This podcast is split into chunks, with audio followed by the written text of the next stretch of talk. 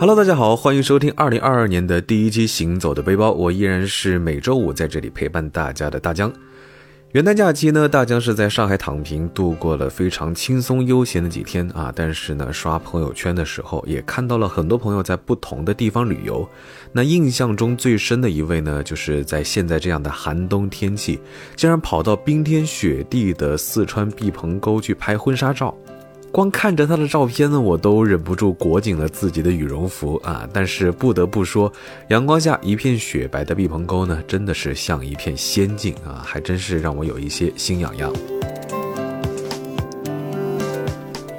其实大江早几年呢是去过一次毕棚沟的，那会儿大概是九月末啊，运气呢也不算特别的好，感觉是去早了一点，因为那个时候呢不是毕棚沟最美的时候，一般要等到十月底或者十一月初啊，大概有十五天左右的时间，整个毕棚沟呢会是红叶漫山啊，那真的就是绝美的景致。大家其实可以搜一搜毕棚沟秋天的照片啊，大概就能明白大江的意思了。但是呢，又觉得自己运气还是相当不错的，因为去毕棚沟之前和之后，四川那几天的天气啊，一直都是阴雨绵绵啊，只有我们在毕棚沟的那一天，甚至是那几个小时，天气是无比的晴朗，秋高气爽。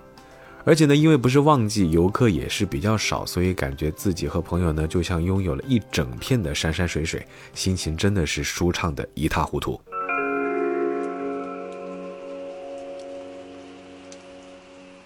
其实对于我来说呢，最美的景色就是四时不同景的地方，因为这样的地方呢是有魔力的，常看常新，常去不腻。而毕棚沟呢，其实就是这样的地方。今天呢，我们就去看一看毕棚沟的春夏秋冬可以怎么玩吧。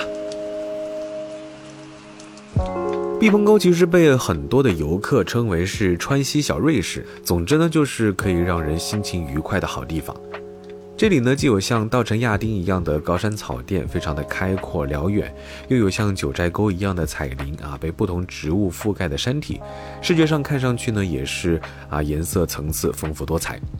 那因为毕棚沟在四川著名的景点四姑娘山的背后啊，很多游客在行程相对紧张的情况下呢，其实会选择更有名气的四姑娘山啊，所以毕棚沟的人气相对来说没有那么旺。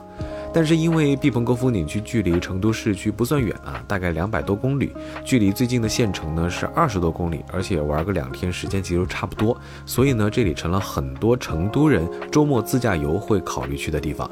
印象里呢，从成都出发到毕棚沟，全程的路况都还是挺不错的，但是呢因为多山，所以隧道还是比较多的。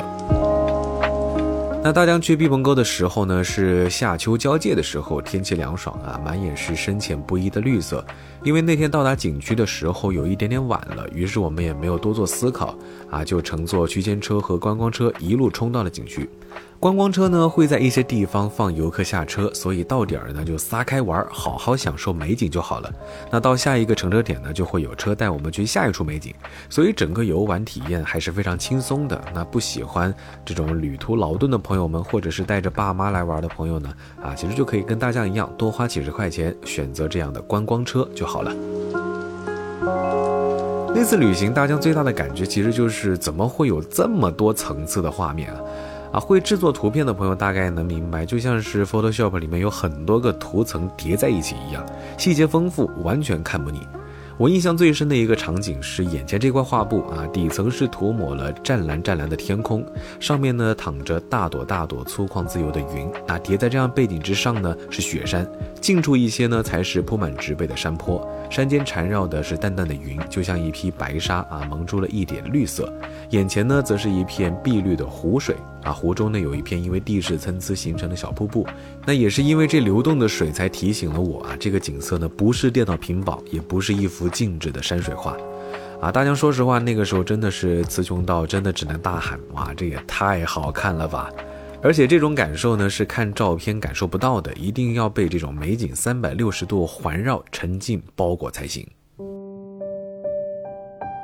那不过大家前面其实也提到了，九月末还不是去毕棚沟最好的时机啊，深秋时节，也就是十月底到十一月的时候呢，是毕棚沟最美的时候，因为树叶的黄和红呢都达到了极致。湖光山水五彩斑斓，毕棚沟呢本来就有最美漫长布廊的美誉，同时呢也是户外徒步驴友钟爱的穿越路线之一。所以呢，如果你也是徒步爱好者的话呢，那么秋季时分就可以选择不坐区间车和观光车啊，走着进入景点，让这里的红叶包裹你们，啊，想想都觉得一定是美不胜收的。不过也要注意的是呢，山间的天气真的是说变就变。大江那次去毕棚沟呢，虽然天气非常好，但是天上的云也非常的多。到了傍晚时分呢，就在我们快要逛完景区的时候，突然之间好多云涌入了山间，而且这个云是特别的低，就感觉好像是伸手就能抓到。短短十几分钟之后呢，整个毕棚沟就被云雾淹没了。啊，本来还是山清水秀的景色，一下子就变成了迷雾森林啊，有一种寂静岭的感觉。那样的反差呢，也真的是挺让人难忘的。所以大家徒步也好，游览也好，一定要注意安全，提前看好天气预报。那冬天的毕棚沟最抓人眼球的色彩被白雪完全覆盖之后，还有什么吸引人的地方呢？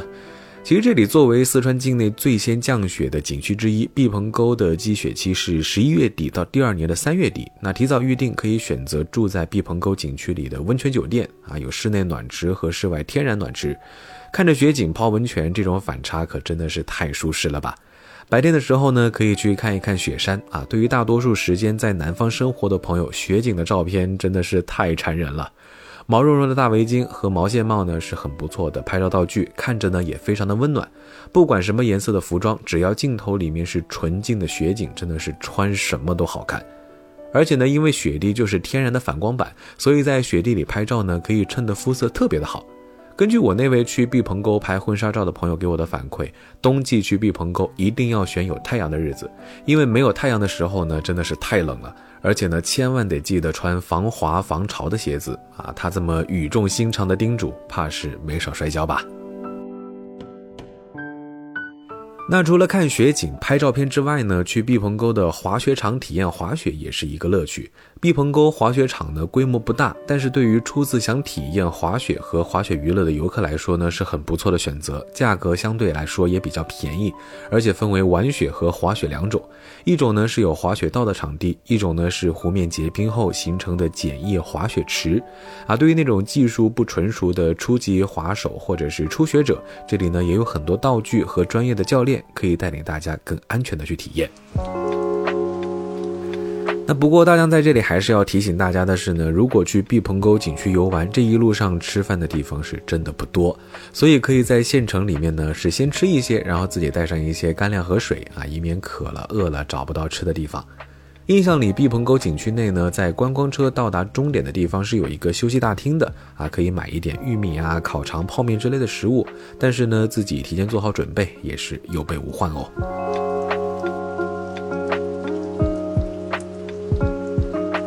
那还有一件比较有意思的是，大家印象比较深啊。那天呢，我跟朋友一行人从毕棚沟出来往成都方向开。我们的车呢，在山间穿梭了很久，一次一次扎进有些昏暗的隧道。那在我们穿过某一条隧道之后，眼前刚适应了光亮，就看到一片开阔的平原铺在我们的面前，视线呢是没有一点点的遮挡，就感觉像是突然来到另外一个世界。而此时正巧呢，我们车上播放的音乐也进入了情绪释放的副歌部分。